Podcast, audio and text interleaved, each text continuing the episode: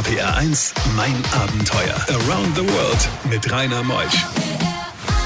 Einen schönen guten Morgen heute am 22.11. mit Sack und Pack nach Brasilien. Wer will das eigentlich nicht? Man denkt ja oft, ach, ich würde auch gerne mal so wie Udo Jürgens damals sagen, ich war noch niemals in New York und geht durchs Treppenhaus und denkt, ach komm, ich mach das einfach mal. Er kam ja wieder zurück der Mann aus Udo Jürgens Lied. Aber Andreas Nöden ist wirklich gegangen. Drei Jahre lang nach Brasilien. Jede Menge Dinge, die es zu erzählen gibt. RPR 1 Mein Abenteuer wird präsentiert von der Welthungerhilfe. Die deutsche Hilfsorganisation für eine Welt ohne Hunger. Mehr unter welthungerhilfe.de. Die beste Musik für Rheinland-Pfalz.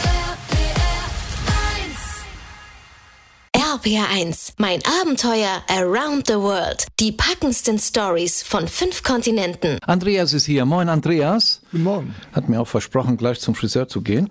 Also nächste Woche. Weil er sieht wirklich aus, original, wie, äh, wie ein wilder Grieche.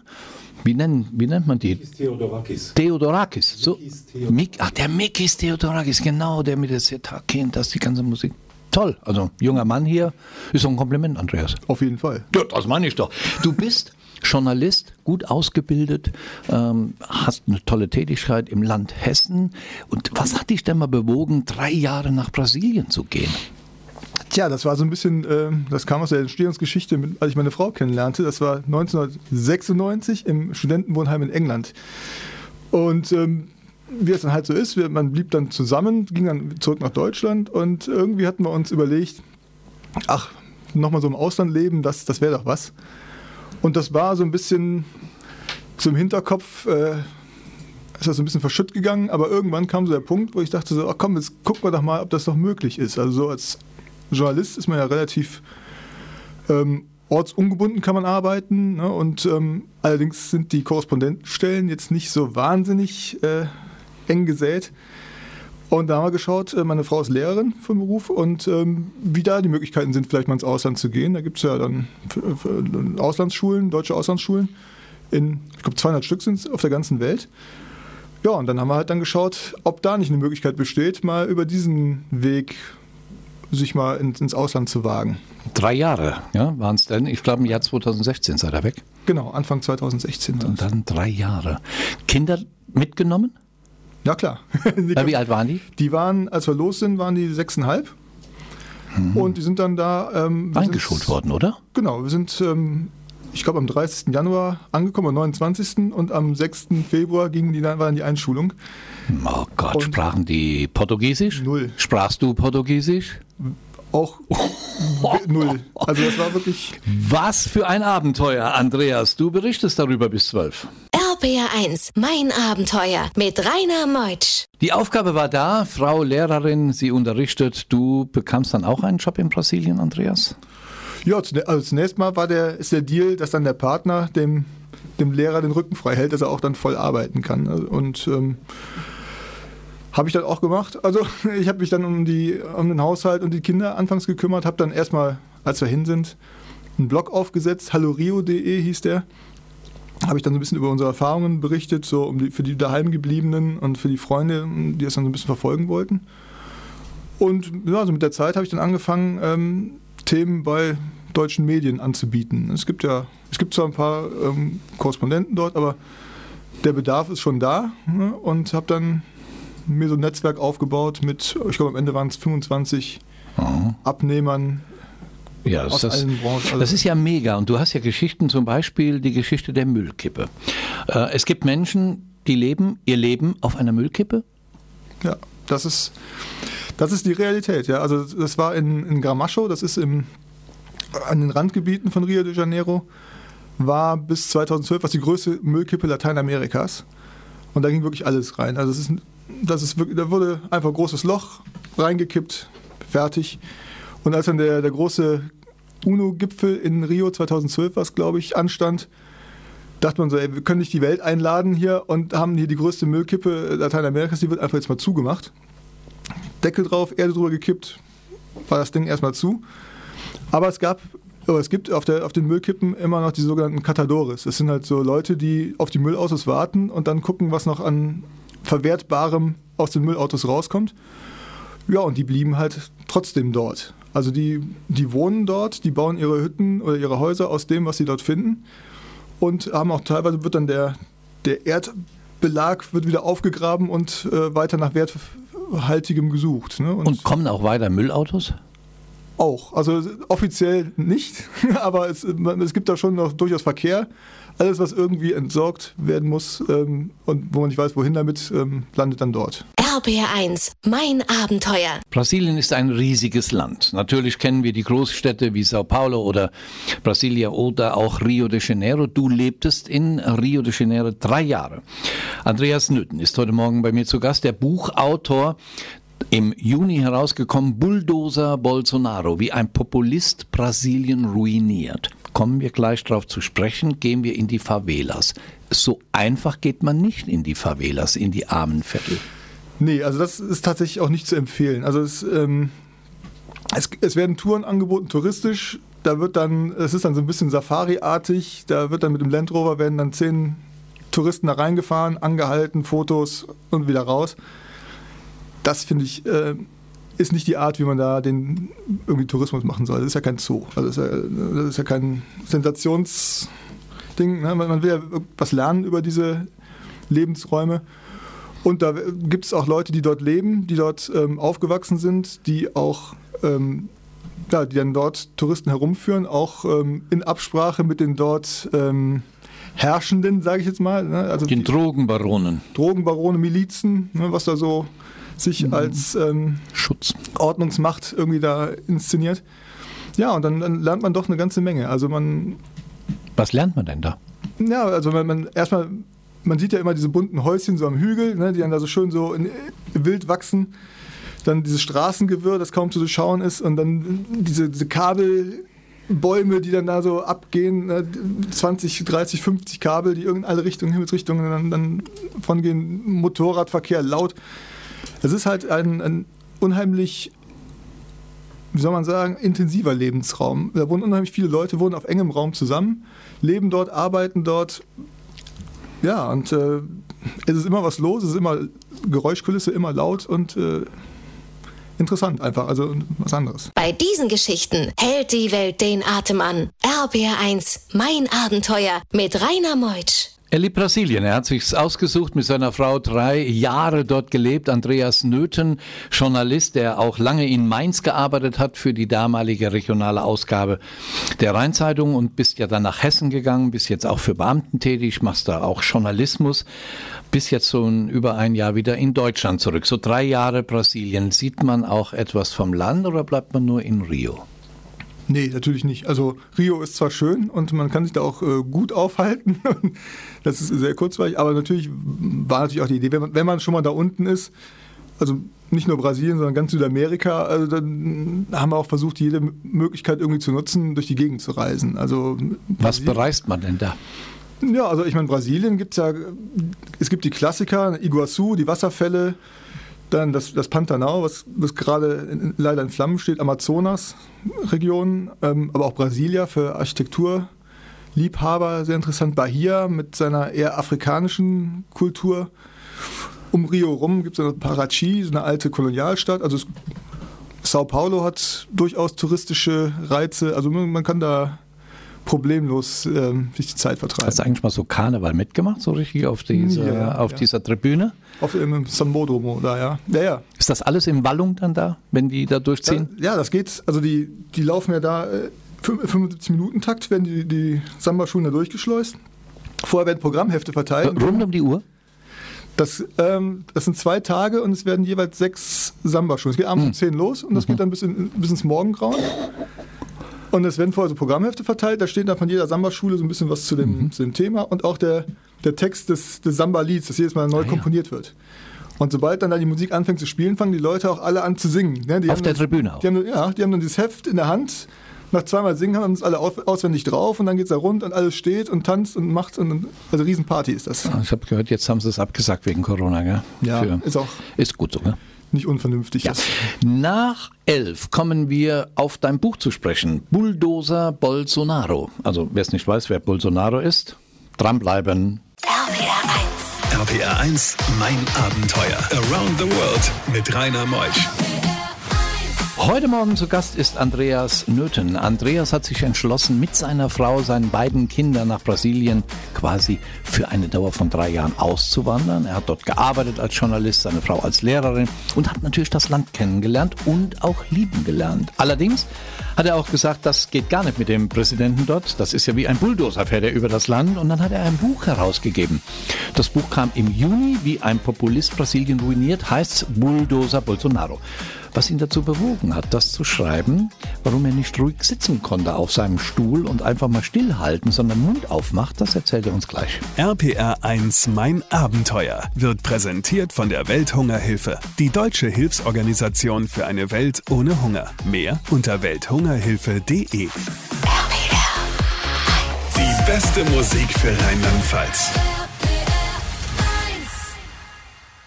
RPR1, mein Abenteuer mit Rainer Meutsch. Andreas, du bist ja ausgebildeter Journalist, hast ein Studium der Geografie, du hast auch die neuere englische Literatur studiert, Erziehungswissenschaft, hast das gelehrt in Manchester, Bonn hast verschiedene Stationen bei verschiedenen Zeitungen und bist jetzt auch Buchautor. Bulldozer Bolsonaro. Wer es nicht weiß, sollst vielleicht kurz mal erklären, wer Bolsonaro ist. Ja, also Bolsonaro ist der aktuelle Präsident Brasiliens, ne, seit 2018 im Amt. Ein na, Rechtspopulist trifft es eigentlich nicht, er ist schon rechtsradikal, ne, also in seinen Ansichten und äh, stellt das Land momentan ziemlich vom, vom Kopf, vom Füßen auf den Kopf. Also das, da wird allerhand jetzt unternommen, um da ja, deine, dein zweiter Titel heißt ja wie ein Populist Brasilien ruiniert. Ist ja ziemlich hart, gell? Also so der Titel und der ist ja im Verlag. Ich habe mir es jetzt ja, ja. Äh, auch hier in der Hand. Ist ja nicht was aus der Luft darauf. Also, warum so hart? Warum schreibst du das so hart? Ja, ich meine auch gerade der, der, Verlag, bei dem es erschienen ist, ist eigentlich jetzt kein Verlag, der irgendwie auf die großen Schlagzeilen setzt tatsächlich. Ne? Aber es ist tatsächlich ähm, so im, im, Austausch mit dem Verleger ist es ähm, haben wir uns ja darauf geeinigt, dass das tatsächlich so treffend ist. Ne, also es ist wirklich, also Bulldozer im, im, im doppelten Sinne. Einerseits seine, seine Art, wie er mit politischen Gegnern umgeht, also wirklich verbal in die untersten Schubladen greift und wirklich diffamiert und, und angreift und, und natürlich auch bezogen auf das, was im, im Amazonasgebiet zurzeit stattfindet, also diese, diese Brandrodung, die, die Feuer dort. Ähm, von daher ist das ein Du hast ja viele Seiten, das Buch. Wo hast du die ganzen Informationen her? Ja, das muss ja irgendwo herkommen. Ja? Als, Kannst ja nichts abschreiben. Nee, als Journalist, na gut, ich habe ja das Recherchieren gelernt. Ne? Und ich, ich habe ja auch mich äh, schon während der Zeit dort mit, dem, mit der Politik beschäftigt, ne? für, für die Medien, für die ich gearbeitet habe. Und ähm, ja, da läuft dann halt auch ein, gewisser Materialberg, läuft dann natürlich auf. Und es gibt sehr viele interessante Bücher auch, also politische Bücher in Brasilien. Ähm, haben dann eine gute Kultur. Da gibt es wirklich tolle Sachen. Es gibt äh, sehr gute Medien auch. Also man muss auch sagen, also da, da aber das A und O ist ja eine Recherche, ne? Ja, absolut. Bulldozer Bolsonaro. Was, was für ein Titel. RPR1, mein Abenteuer Around the World. Die packendsten Stories von fünf Kontinenten. Du hast ein Buch herausgegeben, Andreas. Nöten ist bei mir. Er wohnt aktuell in Frankfurt. Bulldozer Bolsonaro, wie ein Populist Brasilien, ruiniert. Was meinst du damit ruinieren? Na, ruinieren im Sinne von ähm, die, die Gesellschaft, die brasilianische Gesellschaft oder den brasilianischen Staat im Grunde um Jahre meiner Meinung nach in seiner Entwicklung zurückwirft. Also äh, Brasilien war schon ein, ein, Land, das sehr also auf einem guten Weg eigentlich war. Ne? Es, es, war. Äh, viele Leute sind in dem, im neuen Jahrtausend aus der Armut, haben den Schritt aus der Armut rausgeschafft, haben einen bescheidenen Wohlstand aufbauen können. Es gab gesellschaftliche Weiterentwicklungen, also es gab eigentlich ein ganz gutes ähm, Bildungssystem. Es gab die Analphabetenquote äh, war, war rückläufig, beziehungsweise gab es offiziell keine mehr. Ähm, gesellschaftlich, also die, ähm, zum Beispiel gleichgeschlechtliche Ehen sind in Brasilien waren an, anerkannt. Und ja, also es, es war eigentlich ein, ein, aufstrebendes Land, was wirklich auf dem Weg war, so ein bisschen aufzuschließen zu, zu uns Europäern oder zu der, zu der Weltspitze eigentlich. Ne? Und ähm, Viele dieser Sachen, die dort erreicht wurden, werden jetzt systematisch zurückgebaut und ähm, zerstört. Warum? Aus ideologischen Gründen. Also das ist tatsächlich, ähm, Bolsonaro ist ein ausgewiesener linken Hasser, das hat, kommt so ein bisschen aus seiner Biografie raus. Also er ist in, in der Militärdiktatur sozialisiert worden, war beim Militär lange, ist dann allerdings nachher unehrenhaft entlassen worden. Aber er ist immer so ein Militärkopf geblieben. Und äh, alles, was links war, war zur Zeit der Diktatur sowieso, war ähm, aufrührerisch und ähm, Widerstand. Und das ist auch bei ihm nach wie vor im Kopf so geblieben. Also alles, was irgendwie links ist, ist schlecht, muss rückgängig gemacht werden, ist einfach, entspricht nicht seinem, seinem Idealbild äh, des brasilianischen Staates. Leben da nicht über 200 Millionen in Brasilien? 210 Millionen, ja. Die werden nicht auf Möpfisch, auf Sächsisch, ne? Ja, doch, also zum Teil natürlich schon. Ne? Also äh, er hat zwar eine relativ solide Unterstützerbasis, aber es gibt durchaus auch Leute, die damit nicht einverstanden sind, was da passiert. Bulldozer Bolsonaro, was für ein Titel. Andreas Nöden. RBR1, mein Abenteuer. Andreas Nöden, heute Morgen der Buchautor, ein Populist, ruiniert Brasilien Bulldozer. Er berichtete über den Präsidenten in dem Buch, was erschienen ist im, äh, welchem Verlag eigentlich? Christoph Links Verlag in Berlin. Oh. Das war der erste, die erste Verlagsneugründung nach der Wende in Ostberlin. Ach echt? Cool. Bulldozer Bolsonaro. Du hast aber auch Bolivien besucht. Also warst nicht nur in, in Brasilien, aber Bolivien liegt doch in einer Höhe, wo es einem, der es nicht gewohnt ist, auch schlecht gehen kann. Absolut, ja. Also das ist mir auch tatsächlich so ergangen. Also wir sind da, äh, wir, also als wir eingestiegen sind, ähm, sind wir von, von Santa Cruz, das liegt ziemlich auf auf Brasilien-Niveau, sage ich jetzt mal, also ziemlich, ziemlich niedrig, sind wir dann gleich nach ähm, La Paz bzw. El Alto, was ja dann auf ähm, ja, knapp 4000 Metern liegt. Und der Übergang, der war schon ein bisschen, ein bisschen sehr heftig. Ne? Also, Wie dann, spürst du das? Man ist unglaublich kurzatmig. Man ähm, hat, hat ganz schnell einen trockenen Mund. Und ähm, wenn man nicht viel trinkt, man muss unheimlich viel trinken, äh, sonst bekommt man ziemliche Kopfschmerzen. Und, und, man schläft unheimlich schlecht. Also man, ich bin da immer beim Schlafen. Ich hatte immer das Gefühl, ich habe vier, fünf Atemzüge genommen und dann einmal so, so einen tiefen so nach Luft schnappen, dass man da irgendwie also so ein bisschen so Erstickung. Also Sauerstoff ist wenig dann, gell? Ja. Klar, 4000 Meter. Also das ist schon. Man weiß, wie das sich abbaut, gell?